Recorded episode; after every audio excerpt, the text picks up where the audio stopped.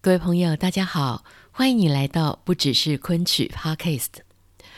我们常常在阅读一些历史的资料或者是历史事件的时候，不知道你会不会像我一样，也会想说：哇，不知道那个时候真正发生的事件现场是一个什么样的状况？如果我能够身历其境，那一定是非常非常的有趣。而今天的节目就是要带着你身历其境。我们要跟着浙江昆剧团张世珍老师一起回到昆曲近代史上面那段充满了传奇，被称作是一出戏救活了一个剧种的那个惊人的时刻。今天的节目其实是一段非常宝贵的录音，那是在二零一五年张世珍老师受邀来到台湾国光剧团教戏的时候，我们特别请他抽空来录制的。而张老师那种非常真诚而且毫无保留的分享，让我们就好像是亲眼看到了在那段动乱的大时代里面，像是周传英老师、王传松老师这几位传字辈的老艺人，他们如何的竭尽全力、咬紧牙根，一肩扛起重担，守护住了昆曲当时那一丝微弱的香火。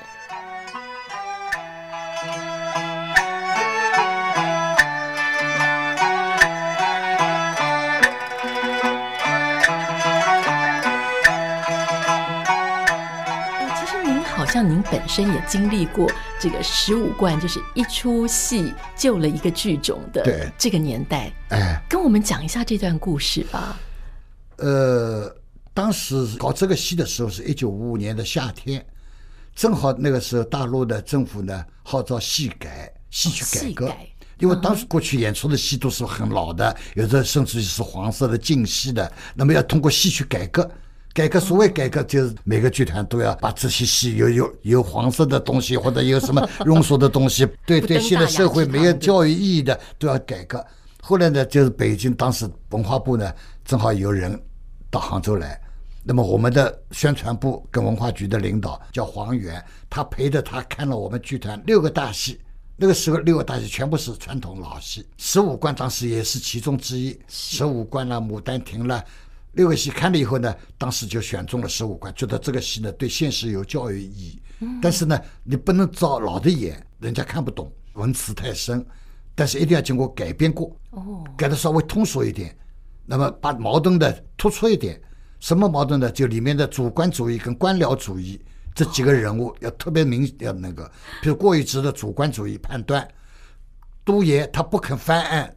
他是官僚主义，那么把矿中这个调查研究为民请命的这个情节要交代的特别清楚。那个时候兴大兴调查研究之风嘛，所以一定要把矿中的调查研究这个要特别突出，要放在特别突出的位置。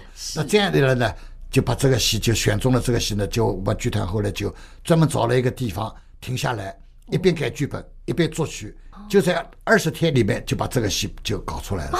这么快？开始搞的时候搞得很粗糙，嗯，二十天搞出来以后呢，当时正好就是浙江省开党代会，中国共产党的那个浙江省的党代会，嗯，后来我们就演出了一场，演出了以后呢，反响很好，嗯，但是呢，其中还有一些可以修值得修改的地方，觉得戏太拖啊，或者里面有些细节还不够到位的，那么后来又停下来，再继续一边演出一边修改，又经过了一段时间，大概在不到年底。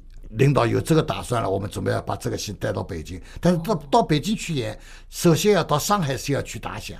你如果在上海如果站不住脚，那到北京去肯定也不行。所以后来就是那个局长叫黄源，他就指定我们在过年那个五六年的春节一定要想办法在上海要去演出。但上海那个时候剧场都排满了，一个剧场都没有了。那么怎么办呢？唯一空出来的一个地方就上海的永安公司。就南京路上永安公司的六楼，很旧的一个小剧场，很脏，很脏，很脏。他后来就问我们：“你们要不要来？”要来就是这个六楼，有有有这么一个小剧场，但是所有的东西你丢的靠你们自己搬运。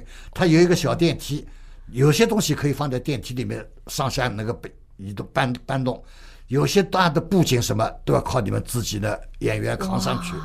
后来领导说一定要演。嗯，后来我们最后就是过年，我们就在上海那个永安公司演出，一演出上海一演出以后，后来正好中央有领导在上海看到这个戏，觉得这个戏好不错，就决定四月份上北京。那么那个时候看了不错以后，宣传出去以后呢，上海就首先就轰动了，各个单位来包场，有的最多的甚至于一天演三场，一天演。那道具呢，不是也不是一个剧场演出，早上道具拿拿到地下装车，嗯，到中国剧场去装台，装台以后演早场，早场演完马上把东西拆了以后返回来搬六楼，搬到永汉公司楼上演下午场，下午场演完晚上再又换地方再搬下去。到另外另外一个地方，三个不同的地方，三个不同的地方，而且每天要搬上下搬两次。那个时候我们都是全团出动啊，四五十个人全团出动搬道具布景。那么就就在上海基本上是站住了。后来马上就是四月不到，三月底就回杭州了，因为春节是两月份嘛，正好上上海演了大概半个多月，后来马上拉回去，拉回去了以后剧团改改国营。原来是一个民间的，一个民营剧团，后来马上就政府就批下来，改成国营剧团。四月八号进京演出，就这么在这么个情况下到北京演出。那开始到北京的时候呢，观众对昆曲也也是不了解。对，那个时候北昆也没有，昆曲几乎是不唱了，没有没有剧团呀。那么他们什么叫昆曲啊？所以开始的演出的时候呢，十五块看的人也不是很多，也是寥寥无几的。那么那个时候，但是呢，有梅兰芳啊，有欧阳玉谦啊，都已经来来先来看过戏了，觉得这个戏倒不错。哦，那时候梅先生还在。梅先生那个时候在，但是上座率始终上不去。后来演了没有几天，我们五号进京的，八号到的北京，坐火车就坐了两夜三天。那个时候坐慢车，而且非常艰苦。那个时候剧团的条件是非常艰苦。团长周传英老师就是号召我们每个学员，每人带一条草席。我们坐的是硬板凳的慢车到北京的，从从杭州到上海住了一个晚上，第二天中午的火车坐的慢车到北京，坐了两个晚上三天。叫我们带草席干嘛呢？我们不是卧铺，我们坐的是硬席的那个硬板凳的座位。那个过去硬板凳是一条一条木板木板的靠背，那么我们草席干嘛呢？晚上这个木板凳上是老师睡，我们带着草席铺在地下凳子底下，我们就睡在凳子底下。是这么一个艰苦的环境，但是后来老师觉得你们这些小青年真不容易，也肯吃苦。后来奖励我们每天一毛五分钱，给我们的一毛五分补一毛五分钱的一天的补贴。那个时候我们觉得一毛五分钱已经不错，非常不错了。你想买买副大饼油条就要六分钱嘛，那那等于有两副大饼油条好吃了，是吧？所以到了北京，到了北京以后呢，我们是十号开始演出，十号演出开始几天是。观众也是看的人不多，后来换戏换长生殿，突然接到了一个电话，但是那个时候领导没有宣布到哪里，就突然就是十五号休息一天，给我们每个人发了两块钱的零花钱，洗澡理发，那是高兴啊！但是我们不晓得我们是到哪里去演出，到最后才知道进中南海，毛主席要来看戏。所以后来毛主席十七号看的戏，四月十七号、十九号，因为总理当时十七号不在，毛主席回来向他推荐有这么一个戏。周恩来总理赶到剧场，十九号总理赶到剧场看戏，看了以后，当天晚上到后台，总理坐在这个位置，我站在总理的后面，他讲了五十分钟的话，五十分钟的话，当时就是因为没有录像，没有拍照，所以很可惜没有资料留下来。但是总理的讲话。现在是原文都整理出来了，已经出版了，在《总周恩来选集》里面，两篇讲话文章都有了。哦，可惜照片没有，有照片的话，就总理的后面就是我。就是你。所以那个时候，后来就总理讲了话以后，后来又开了记者招待会，又开了文艺座谈会，发表了重要讲话以后，后来这个戏一下子红了。这原来北京准备待十天的，后来一直待了五十天，后来就包场不断了。嗯，就几乎就是每天两场，有的时候甚至于三场，难得休息一天，所以那个时候是每天的那个，所以一下子剧团马上就改变面貌了。嗯，所以真的就是这出戏救活了昆曲，救活了昆曲。所以总理就进到后台，你们浙江做了一件好事，救活了这么一个剧种。过去为什么一直不来那个？因为五四年北京不是戏曲汇演嘛，是没有去。后来他说，因为那个时候我们也不知道这个情况。啊。后来总理特别细心，你们有什么困难都问到了。后来周老师提了两个条件，后来没有多少时间，国务院下文把这个两个困难都全解决了。一个是营业所得税，那个时候演出要征收营业所得税。嗯，后来因为我们老老师说，这个是我们剧团小剧团实在承受不了。因为本身上座率不高，看昆曲的人少，嗯、再收营业所得税，我们剧团的收入更更那个。哎，一个就是托运道具的行李，嗯、我们过去托运在火车上托运都是按快件计算。哦，那快件跟慢件完全两回事。啊、他说能不能按慢件计算，这样我们费用可以减少很多。后来国务院专门下文就把这个两全部解决了，就是我们十五贯以后。啊所以，真的在十五贯之后，昆曲才慢慢从几乎没有人唱、没有人听、对，没有人演，到慢慢又复兴、兴旺，慢慢复兴，慢慢兴旺。但那个时候呢，上海戏校已经有招生了。哦，他们五四年就招生的，嗯，但是他们都还没毕业，还没踏上社会，所以大家都不知道，以为就是昆曲就是一个浙江昆剧团。嗯，实际上他们这批学生已经在培养了。哇，这段历史我们过去都从别人的口中听到，今天是第一次从身历其境的。确实那个时候条件是比较，因为从十五关之前，一直是借债过日子，就像油葫芦的那个十五关里面的油葫芦，这个肉店开不下去了，靠借债过活。我们十五关之前确实是一直是借债过活，十五关以后翻身了，大翻身仗了，但是艰苦朴素的这个作风一直没有丢。所以后来我们一直到五七年，剧团刘荣也那个文化部决定我们出八省嘛，我们最后到广东，最后广东省委给了我们两句话，嗯，他说你们在生活上是艰苦朴素，在演出上是严肃认真，这个两句话我觉得这个是不容易的，嗯，现在都是大场面，都是大开支，都是住宾馆的，都是那个，那个时候我们都还自己带行李。搬运道具都是演员自己亲自，老师带着我们学生一起。扛箱子，我们都是每人一个箱子自己扛着到后台。不管他那个，连老师都出马，都亲自出马，带着以身作则。这个老师确实是艰苦朴素，这个惯了了。他们过去那个条件比较艰苦的这个条件下面，所以一直来这个到传下来，传到我们这一代。嗯，呃，不光是从艺术上传给我们，从这。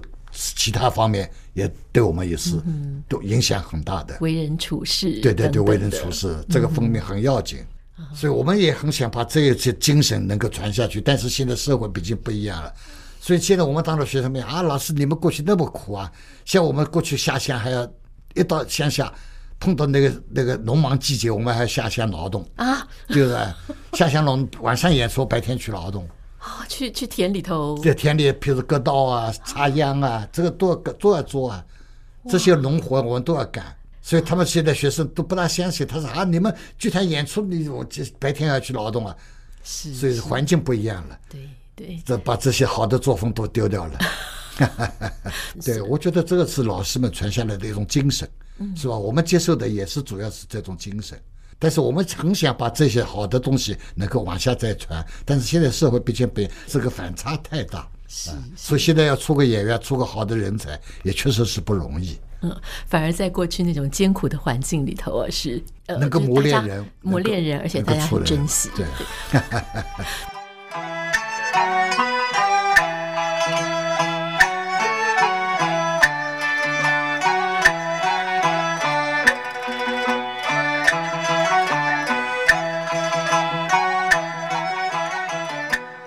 呃，其实我还有一个很好奇的，想要跟老师来聊聊，因为我们知道张世珍老师是来自浙江昆剧团呢。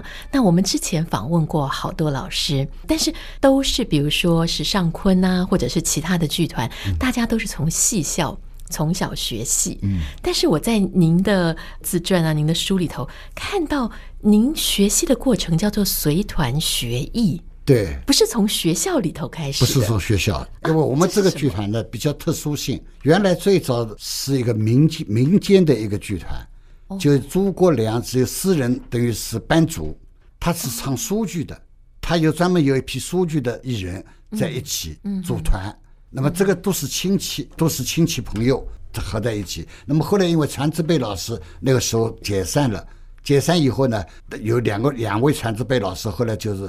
参加到这个诸葛亮这个班子里面去了，就两位全自备老师去参加了这个参加这个诸葛亮的那个苏剧团的一个班子，那么又在那边成了家，所以这样一来的，就是苏的跟昆的呢合在一起了。苏昆，苏昆 就合一家。所以最早我进剧团的时候，一九五三年，那那个时候剧团还叫国风苏昆剧团。哦，还不是全部是演昆曲为主的，以苏剧为主，里面穿插演一些昆剧的折子戏。那么有些呢，比如说大戏里面既唱苏的又唱昆的，因为这两个剧种基本上苏跟昆还是比较接近的，无非就在曲调上不一样。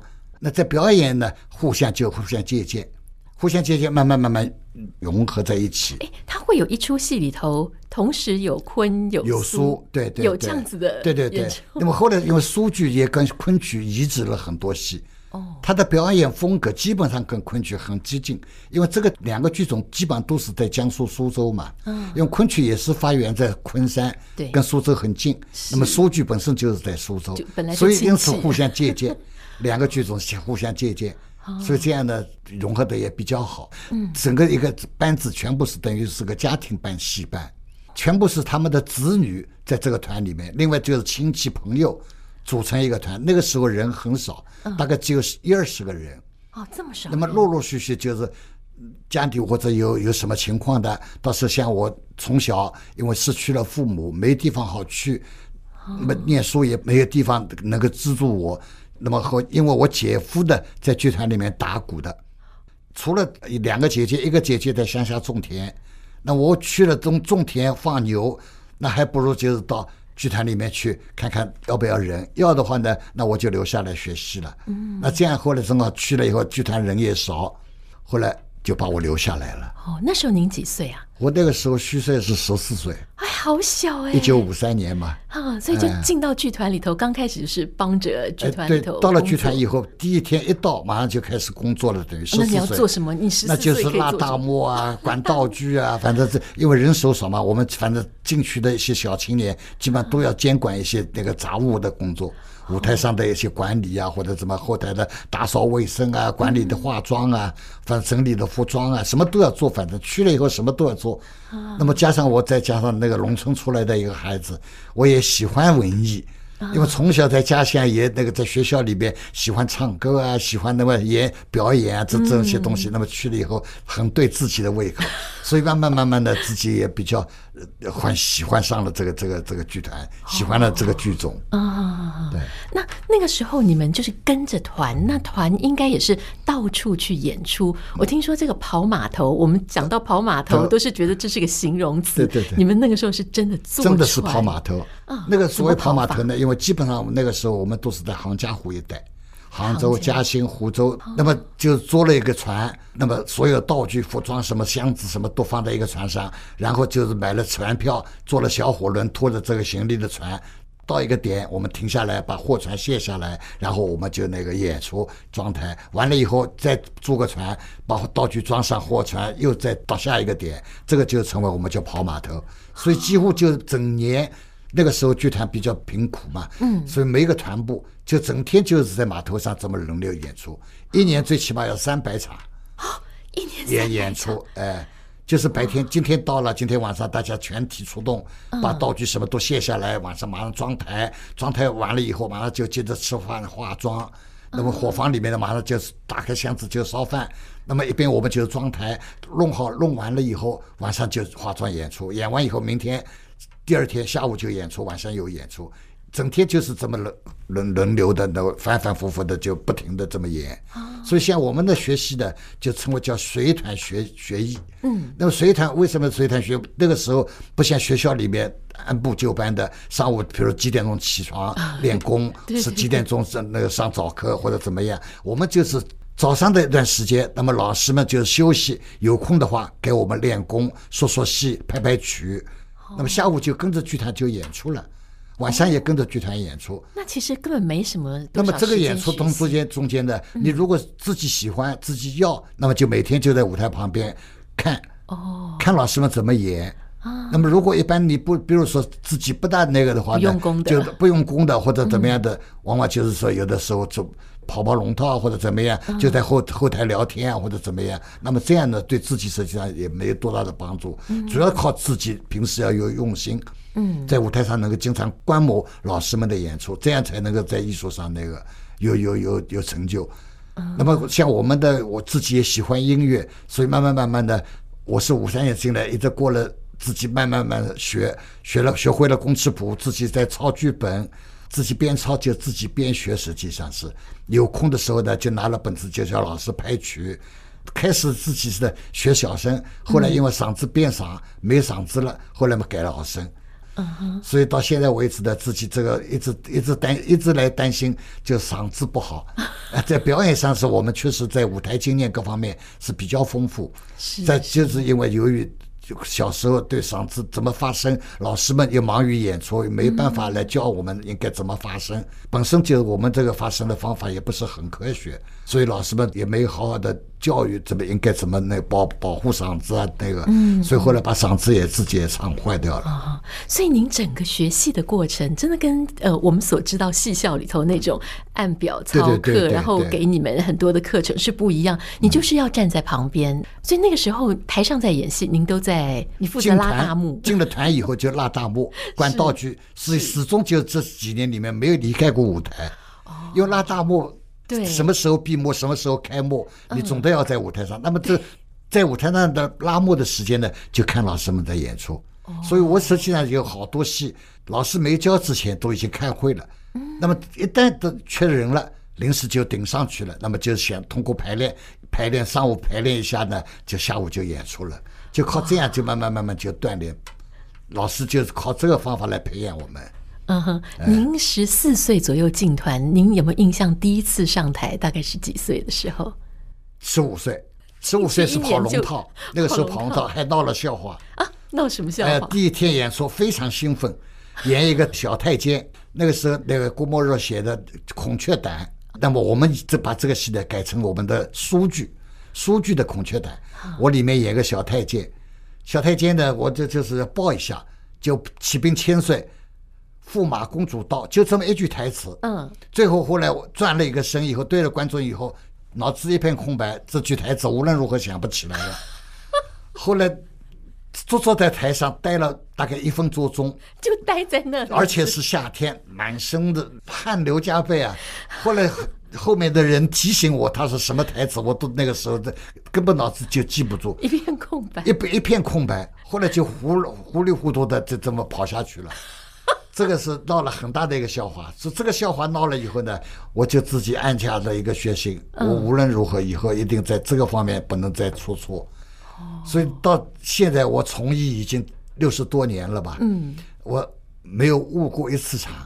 这个在我们剧团基本上也不是，也是不多的。是，一般演员误场的事情蛮多的。对对。呃，往往就是到时候有或者有点什么事情啊忘了，或者怎么样催场没有催啊，嗯、他突然就误场了。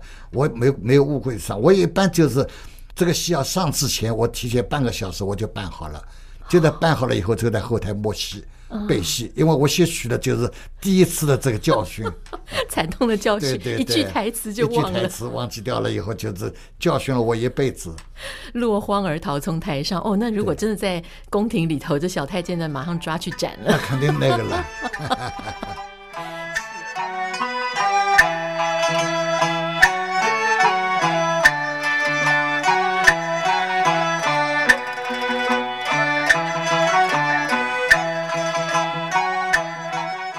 欢迎您继续回到不只是昆曲，我是刘佳瑜。我们今天在节目当中非常开心，我们为您邀请到的是张世征老师啊。那么张老师一生好像真的就是这个昆曲近代发展史的一部缩影哦。从他刚才跟我们聊十五贯，一直到他身上非常多的这些好戏，今天特别要请张老师来跟我们聊聊老生哦。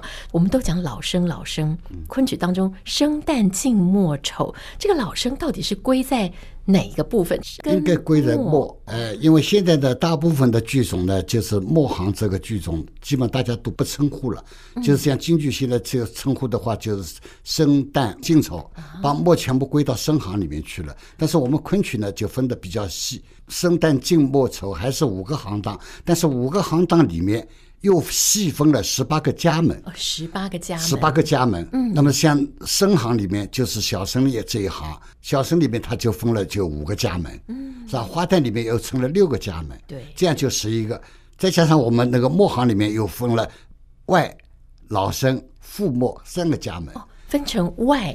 老生跟父墨，外就是外面的外，外面的外。老生就是我们通常知道那两个字，一般的称为就是老生。哎，父墨是哪两个？父墨呢，一般就是原来就是在最早的时候，元杂剧那个时候称为正末，不叫父墨。正末它所有的戏基本上是都是以正末正声为主的，但是后来呢，慢慢慢慢小生起来以后呢，小生变了正声了，就我们的末行就退居到了父的，成为了父墨了。后来细分了以后呢，就把父母作为一个陪衬的一个角度，配角的戏都是归在父母里面。哦，哎，所以墨行里面我们是外是主要的，哦，外是。它是表演体现的主要是一个年龄比较偏大，嗯、一个是有身份有地位的，那么这个都是归外来演。嗯那么一般中年的男子基本上都归在老生这一行，嗯、比如说一般的大的配角就家家院之类的，那么都都归在父母里面。哦、那么但是唯一有一出戏，那是由父母来主演的，哦、那就是叶凤学的《莫愁》，因为里面有了外了，有了老生了，但是恰恰缺了这个父母这一门。嗯、那正好这个是莫愁是个家院，是他是莫怀古旁边的是个管家，所以他是作为一个主戏。那么由他来担任那个主角，所以这个覆墨唯一的一个戏留下来的就是那个一捧雪。哦，其他的墨基本上都是已经退居到作为陪衬的一个角、嗯、一个一个地步了。哦哇，这是这是原来 生旦净末丑，我们不应该说是老生，应该说是末。对，那末当中又分了三个家门，哎、一个是外，是一个是老生，一个是父末。嗯，原来是这样。那通常在末的这个角色，他的年龄是比生要长一点，是不是？对，但是呢，也有我们昆曲里面有特殊的这个两个名称。嗯，一个是我们老生就不带染口的。不带髯口的老生，他的年龄年龄呢就也比较偏年轻的。哦，一个呢就是在小生里面有带髯口的，对，大家都看到的，比如 长生殿里面唐明皇，对啊，像李太太不醉写是吧？李太白喝醉了酒，就到了那个沉香亭去写诗，他也是带髯口的。那么唐明皇倒白变了老生了，对，哎，这个时候唐明皇是老生，因为我们在一个出戏里面，他两个家门不能重叠。不能两个都是小生，或者两个都是老生，所以这个在昆曲的家门的细分上是很讲究的，也很特别的，这不同于其他的一般的剧种。嗯哼，对，所以有这一番讲究。而且他们剧作者就要避免家门上的那个撞车，比如说我们那个《义侠记》里面武松，嗯，武松哪怕从打虎开始，因为过去昆曲我们没有武生。全部是归在生旦净末丑里面，有好多武戏也都是分门别类，都归到各个行当里面。像打虎这一类戏，林冲夜奔这些戏都归在老生墨行里面的老生来扮演的。那么你像赵军出塞，这个就是我们昆曲的归门旦演员来担任的。所以好多武戏实际上都分到生旦净末丑各个行当里面，有各个行当里面的细分的家门来担任这些武戏。所以不像他，不像京剧现在就是专门有武生，专门有武代，专门有武丑，那个就不一样。所以把老生也归到了生行里面去了，这么个关系。这真的是规则非常的严谨呢，比较严密。对对对，嗯，所以在同一个一出戏或同一个折子里头，它不可以有同样的家门，同样的家门不能相同出现，不能相同出现。是是啊，从这里。又知道昆曲进一层的一些规则了，所以张老师在昆剧里头担任老生的演出。但是我们刚才张老师跟我们讲，正确的讲法应该是墨行，对对，墨行，嗯，是浙江省昆剧团，所以他的整个学艺的过程跟我们之前所知道的在学校里头的那种学艺是完全不一样的。那老师，您从就是在旁边拉大幕这样子的学艺方式多少年？我整个拉大幕呢，一共拉了十年。哦，拉了十年。我后来，我我后来唱主角的时候，我还兼拉大幕。主角怎么拉大幕？那有的时候穿了服装，我还在拉大幕啊，还在摆道具啊。因为那那当时我属于我管的嘛，在工资上他给我多增加两块钱。那个时候还学生期间，呃，人家拿，比如说拿二十八块，我拿三十块，这两块钱实际上就是因为我拉拉大幕啊，管道具啊。实际上那个时候，实际上我已经唱主戏了，所以我当时自己呢一个喜本身就喜欢。就像学工词谱一样，我三年就自己看工词谱，哦、自己能够看到。也没有人教你，就慢慢这样一点一点的学。一点，完全是从不懂到懂。因为我没有进剧团之前，在小学里面，老师发下来的歌谱，我自己就看了歌谱，我直直接能够唱，嗯、所以老师也很喜欢我，经常就在课堂里面点名点我。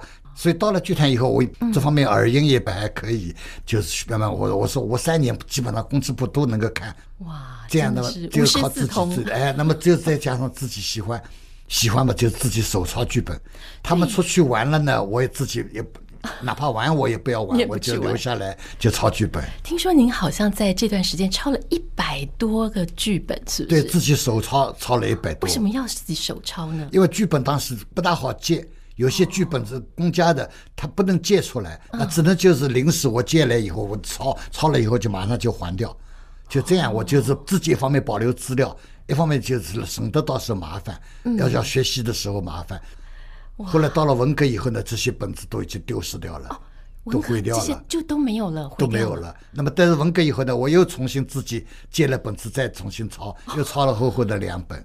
包括的学作曲也是这样，学作曲也是这样子学。学作曲开始的时候，老师喜欢我，嗯、那么后来就把我找去，他唱一句我就写一句，他唱一句我不记一句谱。他整个哪个老师？这周传英老师。哦、所以我的戏也是他教，我的作曲也是他培养我。哇，您的这一路的学习过程真的是扎扎实实。对，那您刚才讲到很多旧场，比如说像呃十五贯，那这当中，对，您说您每个角色都演过，是哪个角色您最先开始上台了？呃，最早上台的是群众角色，因为我们五六年上北京，那个时候我也小，我才十六岁。哦，那么我当时呢，排我的角色呢是个中军，然后呢兼一个那个衙役。那么，但是呢，因为毕竟十六岁嘛，个子也小，是吧？声音各方面都达不到这个要求。后来呢，这个角色后来没到北京之前就把我换下来了。换下来以后呢，那就光唱一个刽子手。那反正穿了胖了嘛，反正就人也不知道胖了嘛。那么然后呢，就到了北京去。到了北京以后呢，因为我们剧团人少，一共到北京去，当时全部包括行政人员、包括舞台工作人员、乐队演员，一共不到五十个人。就演这么一个大戏，实际上就是一个萝卜一个坑，就是你固定今天演这个角色，你不能有毛病，有毛病就没办法顶替，哦、没有替那么那没有办法。嗯、那么突然呢，你比如说到了北京以后，我当时在北京就顶了两个角色，一个呢，我师兄突然发病，王世尧是王传松老师的公子，嗯，他当时演一个男的邻居，邻居他突然生病，他里面还有一点台词啊，有点什么走动啊什么，嗯、他邻居那个后来住院了。那没办法，那后来 后来因为这种小角色呢，像我们的能顶的话呢，那么基本上这老师就想到我们就随时随地就顶上去了。因为邻居跟刽子手不影响，我邻居下来再捡刽子手，刽子手下来把妆卸掉，然后再化成邻居的妆，这样就就顶上去了。对。那么还有一次呢，就是因为留在北京时间长嘛，我师兄打篮球把鼻鼻梁骨打断了。哎呦！哎，鼻梁骨打那以后呢，他其中只有一个下中甲，一个地保啊，但实际上就是第六场一场戏。那如果我刽子手呢，就是第四场一场戏，所以正好有一个第五场的一个卸妆化妆的这个时间。这样呢，我又把地保这个角色临时赶上去，刽子手又身兼地保，而且顶这个地保的时候是时间非常紧，他吃过晚饭去打篮球，到六点钟的时候。鼻梁骨打断，来通知我晚上演出七点多演出呢，那个地保要叫我顶。那么这个地保呢，他舞台上还有几句台词，还有地位的走动。这样的话呢，没有办法呢，那么马上就是我那个时候我参加舞美队的妆台工作嘛，嗯，正好在妆台，你正在连晚饭都没吃，马上把老师把我们地位走一走以后，就赶紧就化妆，化妆以后就把这个角色就当天晚上就顶上去了。哇，所以这样一顶呢，就是。训练了我们的舞台经舞台的那个胆量，嗯，所以老师也看着，老师们呢也看在心里，记在心里，嗯、看在眼里，记在心里。所以以后碰到这个有顶角色的呢，首先第一个就想到想到你，因为我这个是要顶角色是最容易的，因为刽子手随便哪一个人都可以顶。所以后来我们就是十五关在北京一路演回来以后，马上八月份就拍电影，那拍电影就拍了半年，哦、那五六年一直到五七年的那个春天。上半年呢，到那个福建跟江西两个省去演出。到了福建以后，快回来的时候，回到江西的时候呢，突然有有有人重感冒，嗯，那重感冒呢，它是有传染性传重感冒，哦、所以这样呢，就一个一个传染，哦、一个一个传染，那我就一个一个顶。比如今天这个人感冒了，没人顶了，那么就我又顶又要改，又要顶那个角色。明天那个人有病了，那么我要换那个顶那个角色。当然这些顶呢，都还是群众角色，嗯，不是有什么难度的。嗯，但是问题就是说，顶到最后，我自己到了快回到家的时候，我自己也 也病倒了，也病倒了。顶下来以后，一直到五八年，五八年那这个顶角色呢，那真是。比较惊心动魄的，惊心动魄，有这确实有点惊心动魄。为什么呢？当时五七年的那个端午节之前，我们剧团整个就是绍到绍兴演出。当时因为绍兴那个老酒比较出名嘛，大家到了以后呢，大家中午吃饭呢，大家都去喝一杯绍兴酒。那么后来我的老师朱国良老师也过一职的，嗯，他也中午去吃喝了一碗老酒，嗯，他是不会喝酒的人。这碗酒喝了以后呢，他就醉倒了，一醉醉了多少时间呢？到晚上还没醒过来，整个人就是晕晕乎乎、迷迷糊糊的，而且整个人就站不起来，醒醒过来了以后就是不能起床，不能站起来。那么后来就马上送他到医院，当天晚上就送他到医院。后来到了医院一检查呢，医生说没有没有大碍，你回去给他吃一点饭就会好的。但是吃了饭回去到第二天。中午还是没有醒过来，就那么长时间没有醒过来。这酒这么厉害？对对对，他因为不会喝酒，就一下子酒精等于中毒了。那么一直到快到下午五点钟了，嗯，这个人还是晕晕乎乎的，那怎么办？晚上就要演出的，那是第二天的下午了，五点快五点钟了。后来临时决定，周老师临时决定叫郭玉芝这个角色由我来跟他顶替，这就惊心动魄了。这这确实惊心动，因为晚上七点多钟要开，七点十五分到那个时候大概。在演出前两个多钟头，两个多小时。那么我说我第六场戏没有问题，他基本上因为我顶角色顶了以后呢，把郭玉芝这个地位啊，包括念白啊，我基本上都已经因为年纪轻嘛，记忆力还比较好，旁边都听熟了，都已经听熟了。嗯，尤其是第三场背院这一场，他全是念白，没有一句唱词，大段的念白，那怎么办？都背不下来。那后来怎么办呢？后来我就想了一个办法，我说吴老师，我今天实在背不下来，我只能就是我们叫摊铺盖。把这个本子我摊在那个公堂桌上，哦，看着本子我就念。嗯，老师他说你你只要能够演下来，随你怎么 随你怎么随你怎么看。对对对，那我后来我就在这一场戏，我就把本子就摊在桌子上，这么就是基本上就是说摊着本子，我就把这一场戏演下来。等到演下来以后，后来旁边看的人就我们的师兄弟们的那个，包括老师们看了以后。还不错不错，能够给你演下来了，总算把这一场任务完成了。那我自己那天晓得这一场不晓得怎么能够演给我演下来的，我自己都晕掉了。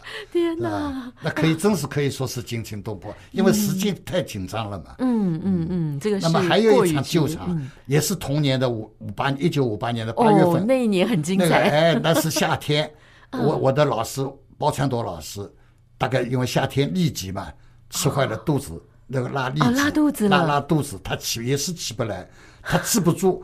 那么那天下午大概三点多，嗯，通知我，老师通知我，他说晚上那个都爷要叫我顶。哦，督爷，哇，也是重要的角色。那么而且呢，这个角色不能摊本子的，因为他就是前面没有桌子的，坐在那里没有桌子的，就后面一块一片那个屏风挡住的。那么后来怎么办呢？那台词还背不下来啊，那么只能就是硬背，把它背下来。哇。背下来，但是呢，总是还是不没有把握。后来老师他说：“那这样，我派一个人，安排一个人在屏风后面给你提台词。这个不提还好，一提更紧张。他念两个字，我就他妈要听他，听了以后我把这句念完，他没念完之前，把后面那一句又给我提上来了。提上来我要去听他后面那个字，这样一来我反而打乱了我的那个原来那个。所以反反而后来那个那一场演下来，那比原来演顾玉芝那一场还要紧张。”整个眼下的，而且紧张是什么地方呢？我老师就一米四八，个头矮，他的服装我不能穿。我一米七三七四的个头，他一米四八的个头，那根本就这个服装不能穿。是。那后来我只能后来老师讲，那你换另外另外换一件白蟒，这件白蟒还没有穿过的新的，一抖袖以后得不起来，那这更加重了我的心理负担。为什么会？这新的很硬啊，这个这个硬就水绣，它都是绣的那个金线的绣的龙，所以新的很硬很硬，而且这个水袖呢，你抖下去又很轻飘，这个水袖那个袖子又很硬。我们一般的服装都要用的很熟练，那么这个水袖还比较自如。那个硬的那个抖下去以后，你根本就抖不起来。所以这样一来，一抖绣，一抖绣就那个，所以我弄到后来我就不敢抖袖了，就光 为了就是为了记住那些念白，我把抖袖什么都都不敢抖了。所以这天演完以后，我里面还八月份的天气不像现在有这个空调啊，有冷气啊，那个时候连连把电扇也没有。舞台上演出没有电扇，那是热的不得了。我而且里面还穿了个胖袄。哦，还穿胖袄。等到这个戏演下来，我全部一里面的胖袄一场戏全部湿透了。胖袄都能湿透，那个脚出水来，哎，天哪！所以这个两场戏的救场，那真是锻炼了我。啊，真的是很大的锻炼。为以后那个舞台的那个时间演出呢，那增加很大的胆量。是哦，这真的是不容易。而且我觉得你们老师真的也很很恐怖，怎么救场都找你。我所以说，浙江昆剧团救场是两个人胆子最大，一个是我，一个是女的，是龚世奎老师，我的师姐。她在团里面是也是，反正凡是女生女的角色，甚至于小生的角色，她都能顶。哇，这个这个确实不容易的。嗯哼，嗯，好，那到了最后这个矿中，这该不是救场救上去的？这个矿中那倒是男主角，那那是实实在在的，一一招一式跟老师学的。嗯，学了以后，但是这个戏呢演的最多。哦，因为浙昆这个十五关演了大概一千多场吧，我大概也要有这样就三四五百场，这个比老师略微少一点。因为五八年以后基本上都是我跟王传松老师演的。嗯嗯，因为当时周传英老师要培养我们的下一辈，就是我们的孙子辈演员。那么因为学校里没有老师，那怎么办呢？那个周传英老师就是让台让给我，张贤老师让给沈世华，所以就让台让给我们，把这个单子挑起来。所以那个时候我接了这个单子以后呢，我就一直跟王传松老师同台演出。所以这个同台演出十五关矿中，那王传松老师对我的帮助是非常大的。哦，怎么说呢？对对对，因为为什么呢？他能够看到我的不足之处。嗯，当天每天晚上总是，因为他喜欢喝一点小酒。嗯，那么晚上呢，戏演完以后，我们很简陋的一个简陋的那些地方，到时候我也到时候陪着他喝一点酒，因为一场戏下来总是好像轻松一点，放松一下。因为上台之前不能吃饱啊，怎么？那么下来以后呢，吃一点夜宵，那么陪他们陪老师们嘛喝一点小酒，那么这样呢，他就边喝酒边跟我讲。你张张世珍，你今天哪里比较好，哪里还不够的？嗯、他总是有不足的地方，总是跟我指出来。哦，哇，他这五八年的时候，我印象最深，就跟我讲，他说张世珍，嗯、你现在矿中演的多了，你以后演其他角色不要都是像矿中。哦，你如果演来演去都是一个样子，那这个我们在戏曲里面叫定型，一个定型的演员是最没有出息的。哦，所以我一直把这一句话，是作为我一辈子的。这个一生的艺术上的座右铭，所以我只要每演一个戏，我都要体现出来不同样的这个人物，嗯，不同样的那个表演，是，包括他的台步，包括鸣凤记的杨继生啊，包括那个马前泼水的朱买臣啊，朱买臣，这个三个人物同样，他都是纱帽、红冠衣，嗯，都是高靴，都是黑衫，一样的打扮，但是你要要演出不一样的这个人物来。因为这个呢，就靠平时的积累，这个所以很要紧。所以每天看戏呢，这个就是积累。嗯，像我平时因为拉大幕啊、管道具啊，整天在舞台上，那么看老师们演出，这个就是我对我自己来讲，嗯，非常好处，非常大。没有这个看戏，我哪顶得上那么多戏呢？也不会学那么多戏。有些戏就是基本上看会了以后，第二天排一排，老师跟我指点一下，马上就演出了。嗯，通过演出。再有自加增加自己的体会，慢慢慢慢这个戏就成熟了，那就变自己的一个保留剧目了。是是。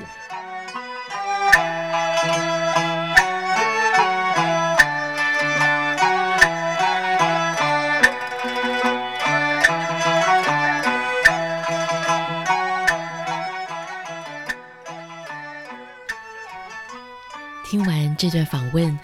真的是让我对张世珍老师充满了无限的尊敬和佩服。其实，自从一九五零年代到今天，张老师从艺的时间已经超过了七十年。他就好像是一部昆曲的近代发展史，更是周传英老师成功创造的十五贯矿中这个角色的第一个传人。昆曲这一门表演艺术里头，好多的讲究跟好多的故事，你都可以在他的演说跟说戏的教学里头看得到。网络上面更可以找到不少相关的资料，欢迎您可以进一步的去搜寻和点阅哦。